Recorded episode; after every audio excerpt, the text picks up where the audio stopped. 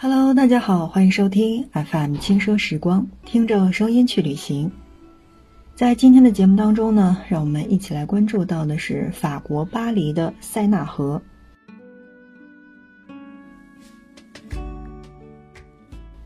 很多人都会说，塞纳河有什么可说的呢？塞纳河不就是一条河吗？但我想告诉你的是，塞纳河并不仅仅是一条河。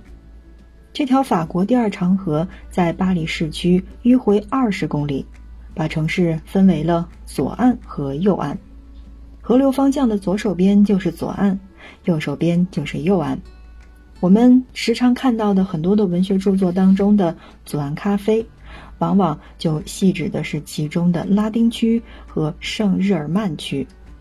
你可以伴随着电影或者音乐，在河堤上散散步，逛逛那些大铁箱式的旧书摊儿，和河上来往的人们打个招呼。说到了塞纳河，那不得不提到的就是塞纳河上边的桥。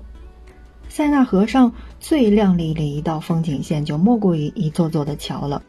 那么据统计呢，巴黎市区跨有三十六座时代风格不一的桥梁，其中比较推荐的就是我下面要说到的这几座。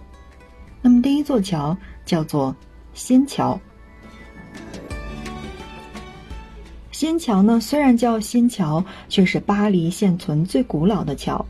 那是亨利四世迁都回巴黎，开启波旁王朝建成的第一座桥。如今，桥中心立有亨利四世的雕像。诸多的文人雅士及新桥恋人，又给它增添了很多的文艺气息。从亨利四世雕像走下西带岛，往西就是休闲野餐的好去处。那说完了我们的新桥，再来说一说亚历山大三世桥。根据这个名字，我们就可以猜出，这是塞纳河上最华丽的一座桥。有没有发现，我们在给大家介绍到这些桥的时候，都有个共同的特点，就是不是最古老的，就是最华丽的。那么我们刚才说到的是新桥，是最古老的桥。说到了亚历山大三世桥是最华丽的一座桥，我们再来说一说一座金属桥，叫做艺术桥。塞纳河上的第一座金属桥叫做艺术桥，也是因为当年给画家、艺术家们做展览而得名的。艺术桥曾经是巴黎最浪漫的一座桥，因为来自世界各地的情侣把自己的爱情锁锁在了桥上。把钥匙扔进了塞纳河当中。不过，目前考虑到桥梁结构和游客安全，那么巴黎市政府已经将桥上的所有的锁拆了下来。不过呢，我们也依然是可以在那边去欣赏到艺术桥的。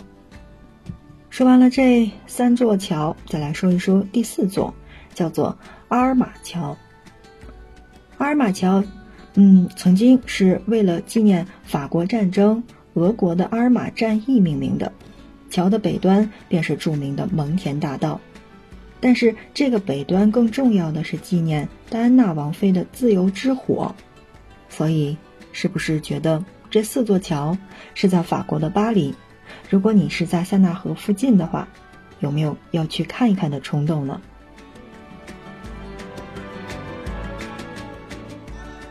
好的，正在收听到的是 FM 轻奢时光，听着声音去旅行。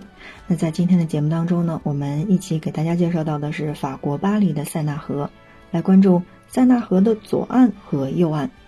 我们通常所说到的左岸跟右岸，其实，呃，就是塞纳河分开的左边和右边。当然了，在文学作品当中的左岸咖啡，或者说我们在每一个城市当中也有看到有左岸咖啡的。那么，往往指的就是巴黎的这个拉丁区和圣日耳曼区。那再说到左岸咖啡，大家都了解了吧？说完了桥，再来说一说这些塞塞纳河上的景点。那我觉得，嗯，一定要说的话，我会跟大家介绍到的是车站河堤。位于三个火车站之间的车站河堤是巴黎的年轻人的最爱之一。河堤的背面是国家图书馆，对面是明星演唱会以及巴黎大师赛的举办地贝西体育场。这里还有位于塞纳河上的公共的游泳池，旁边则是各种各样的酒吧以及咖啡店。所以，我还是推荐大家。如果你真的是在塞纳河附近走累了的话，不妨可以去车站河堤去看看。那么第二个推荐到的景点叫做自由女神。一定会有人说，你是不是搞错了呀？自由女神不是在纽约吗？那我想，那现在我要说到的是你一定不知道的。嗯，你一定会知道，说自由女神是在。纽约，当然了，了解历史的一些小伙伴们都会知道，纽约的自由女神呢是法国赠送的。但也许你不知道的是，巴黎还有同一时期的两个小型的自由女神像，那么可以去塞纳河上看看其中的一座。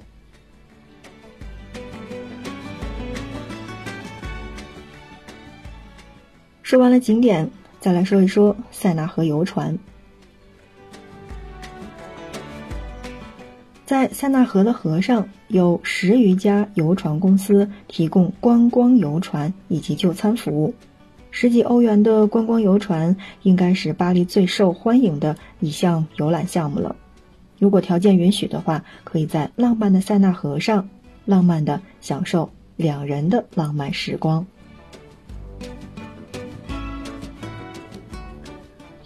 对，那么我们刚才呢是说到了这个游船公司，那最著名的游船公司就应该是巴黎的游船公司了。所以，巴黎游船公司是巴黎现在目前最大，也是船况最新、最现代的游船公司了，同时也是被誉为塞纳河观光与餐饮的第一品牌，是旅行者在塞纳河观光的首选。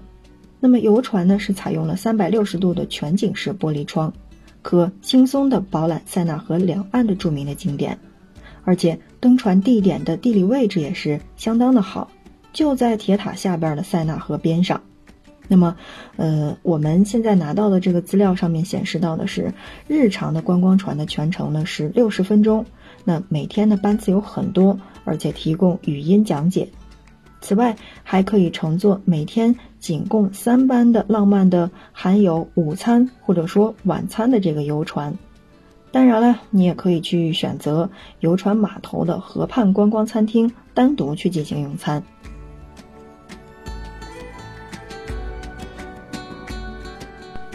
其中含午餐或者晚餐的游船线路深受旅行者的喜爱。